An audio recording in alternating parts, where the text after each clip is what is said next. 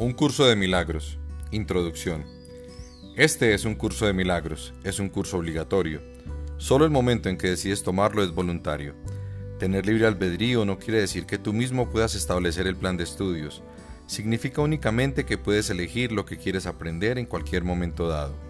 Este curso no pretende enseñar el significado del amor, pues eso está mucho más allá de lo que se puede enseñar. Pretende, no obstante, despejar los obstáculos que impiden experimentar la presencia del amor, el cual es tu herencia natural. Lo opuesto del amor es el miedo, pero aquello que lo abarca todo no puede tener opuestos. Este curso puede, por lo tanto, resumirse muy simplemente de la siguiente manera. Nada real puede ser amenazado, nada irreal existe. En esto reside la paz de Dios.